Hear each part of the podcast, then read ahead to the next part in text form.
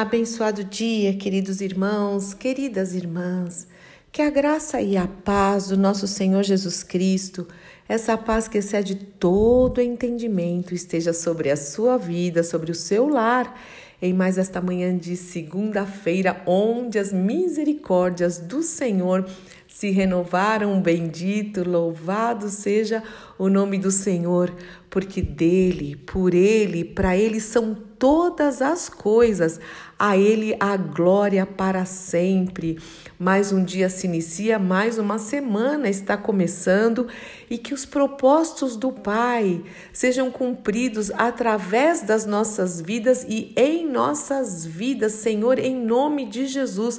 Aquilo que o Senhor tem traçado para nós, planejado para nós, cumpre em nome de Jesus e nos ajuda, nos capacita pelo poder do teu Espírito, em nome de Jesus, em nome de Jesus. Queridos irmãos e irmãs, a gente sempre começa a semana, né, com uma palavra para a gente meditar, para a gente digerir durante a semana. O Senhor tem nos animado, o Senhor tem nos perdoado, o Senhor tem derramado o seu amor sobre nós. E uma das formas do amor de Deus é a correção, né? A palavra de Deus diz lá em Hebreus que Deus corrige aquele que ama. E o Senhor ainda fala: se vocês, se vocês estão sem correção, é porque não são filhos. Olha que sério isso, porque Deus corrige ao que ama, a quem Ele quer bem. Então eu quero trazer uma palavra de uma, eh, de uma exortação nesta manhã, que o Senhor falou muito comigo neste final de semana e que sirva também para edificar a sua vida. Eu quero falar um pouquinho sobre o temor do Senhor. Lembra que eu contei a história que, que inclusive eu, eu indiquei para vocês assistirem aquela série de John Bevere que chama O Temor do Senhor. Se eu não me engano, são oito ou dez capítulos, né, de meia hora cada um, e ele fala muito sobre o temor do Senhor. Eu quero continuar te incentivando a ouvir essa ministração tão preciosa. E nessa ministração, o John Bevere conta a história de Jim Baker que era um grande, grande no sentido de alcance, né? Evangelista, televangelista, um homem que pregou muito tempo o evangelho e de repente ele se, se corrompeu. Eu já contei essa história aqui, eu só tô para aqueles que estão entrando agora, né, entenderem.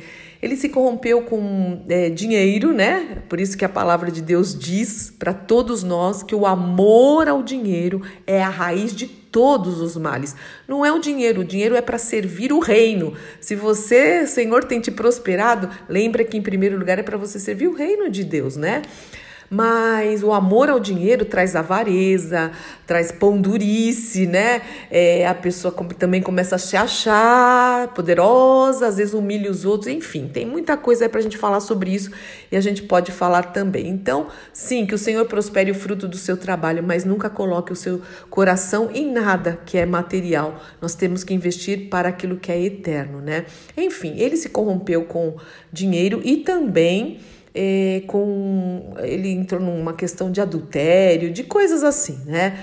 E ele, por causa de tudo isso, inclusive dessa questão financeira, ele foi preso. Ele ficou cinco anos preso. Olha que triste. Hoje ele tá velhinho, arrependido, né? Muita coisa foi transformada, mas enfim, ele pagou um preço alto. São as consequências do pecado, né?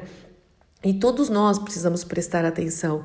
A palavra de Deus também diz: aquele que está em pé, opa, vigia, vigia, não se acha não. Cuidado para não cair.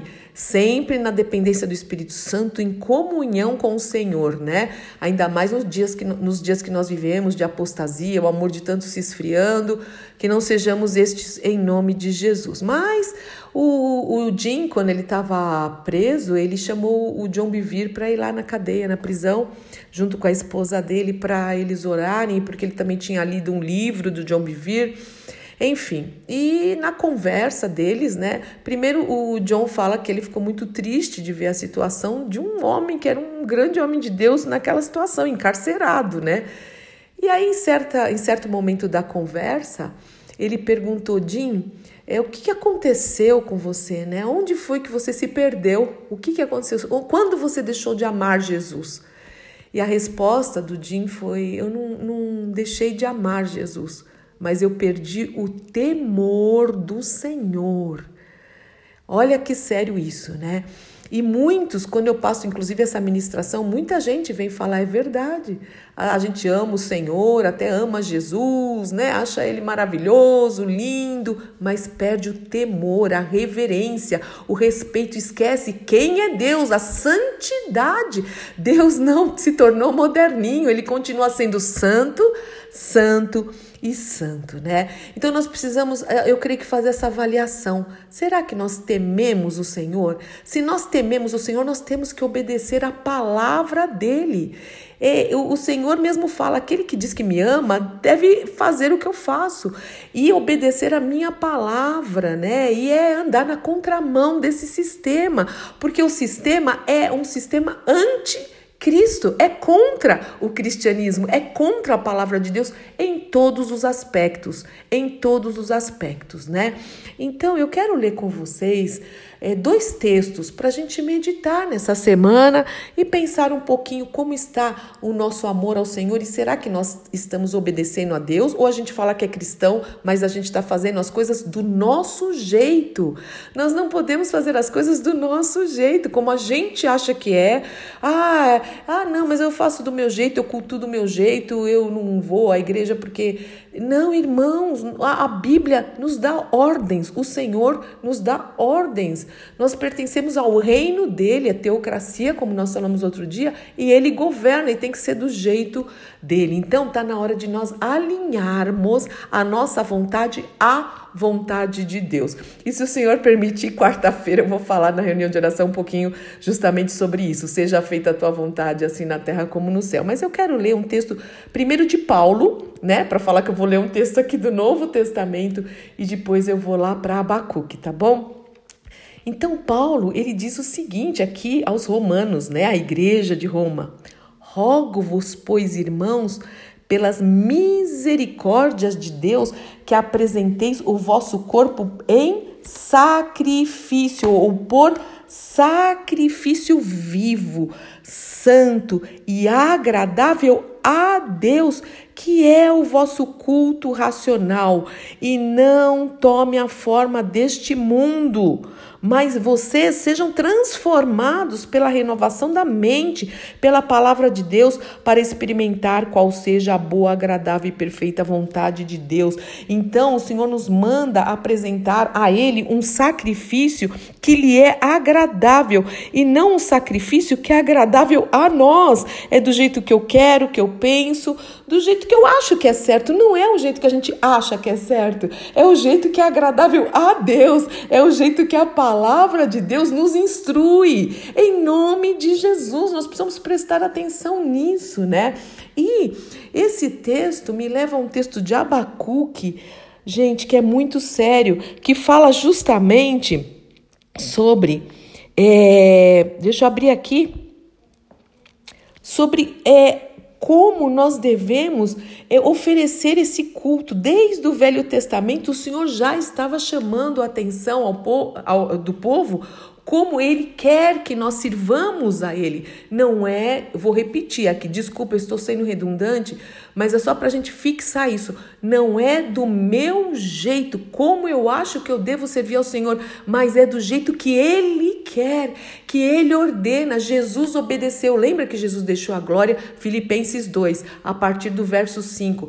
O Senhor Jesus deixou, desceu a glória, veio habitar nesse corpo humano, tudo, e aí depois a palavra de Deus diz o seguinte: que ele foi obediente até a morte e morte de cruz. Ele obedeceu o que Deus traçou para ele até a morte. Depois ele venceu a morte e ressuscitou. Então ele cumpriu tudo aquilo que Deus queria, que o Deus Pai queria que ele fizesse. E nós, como imitadores de Cristo, como cristãos, e cristão significa seguidor de Cristo, não é admirador e fã de Jesus, é seguidor de Cristo. Nós devemos fazer a mesma coisa, falar Senhor, eu quero fazer do teu jeito, ser obediente até aquele dia. Em Abacuque tem um texto, presta atenção, irmãos, irmãos, que, irmãs queridas. Olha o que o Senhor diz. Vocês, com suas ações, desonram o meu nome. Trazem alimentos, não é que não levam, levam alimentos, mas alimentos desprezíveis e declaram que não há nada de errado em contaminar a mesa do Senhor. Então o Senhor está falando, sim, vocês trazem o alimento, mas é desprezível. E dizem, é difícil demais servir ao Senhor desde aquela época. É difícil demais servir ao Senhor e desprezam as minhas ordens, diz o Senhor dos Exércitos. Olha que sério que ele continua aqui. Eu estou lendo Abacuque 1 a partir do 13. Vocês trazem como ofertas animais roubados, pelo amor de Jesus, aleijados e doentes. Será que nós estamos levando uma oferta ao Senhor, a nossa própria vida, ou nossa adoração, o nosso culto, tudo? Será que a gente está levando coisa roubada, ou aleijada, ou doente? De qualquer jeito, fazendo de qualquer jeito. Acaso devo aceitar das suas mãos esse tipo de oferta? Diz o Senhor. Eu tenho que aceitar o que vocês me trazem de qualquer jeito? Né? Eu, ou vocês vão me trazer um sacrifício vivo, santo é agradável a mim, ou do jeito que vocês querem. Maldito seja o trapaceiro que promete um carneiro forte do seu rebanho mas depois sacrifica ao, sacrifica ao Senhor um animal defeituoso. Pois eu sou o grande rei, diz o Senhor dos exércitos, o meu nome é temido entre as nações. Olha que palavra séria, maldito trapaceiro, que promete uma coisa e quantas vezes nós vemos isso, irmãos, e já fizemos já fizemos, que o Senhor traga arrependimento. A gente promete uma coisa, se devota ao Senhor, se consagra ao Senhor e faz e se coloca diante dele e promete algo forte. Eu te dou a minha vida. A gente canta isso, né? Por isso que eu falo, cuidado com o que nós estamos cantando. Te dou meu coração e tudo que há em mim, né? Os meus direitos dou, o orgulho vou trocar pela vida do Senhor e eu junto a ti eu entrego tudo a ti, eu entrego tudo a ti, tudo entregarei, tudo entregarei. Então a gente promete carneiros fortes ao Senhor. O melhor do nosso rebanho, o melhor da nossa vida, o melhor dos dons que Ele deu para nós, o melhor dos recursos, o melhor do nosso tempo, o melhor de tudo, mas depois entrega um animal defeituoso. Ah, vou fazer do meu jeito, Deus me entende. Não, Deus não entende. Esses textos, tanto do Novo quanto do Velho Testamento, está mostrando, e eu estou lendo só dois pequenos textos, eu li é, quatro versículos só. Imagina a Bíblia inteira, não, inteira. O Senhor fala, não, eu não entendo. Eu sou o rei. Né? O meu nome tem que ser temido. Acaso devo eu aceitar de vocês qualquer tipo de oferta? Bom, acho que eu já falei, repeti, repeti, porque isso precisa realmente tocar os nossos corações. E eu sei que não é pelo muito, muito falar, meus irmãos minhas irmãs. É o Espírito Santo que desperta isso no nosso coração. É um tempo, é um dia de avaliação, uma semana de avaliação. O ano está terminando. Quantas coisas nós prometemos todo começo de ano, todo começo de ano, todos os meses. Será? Será? Nós precisamos levar Deus a sério Deus a sério, sim, se ama o Senhor, mas e o temor do Senhor?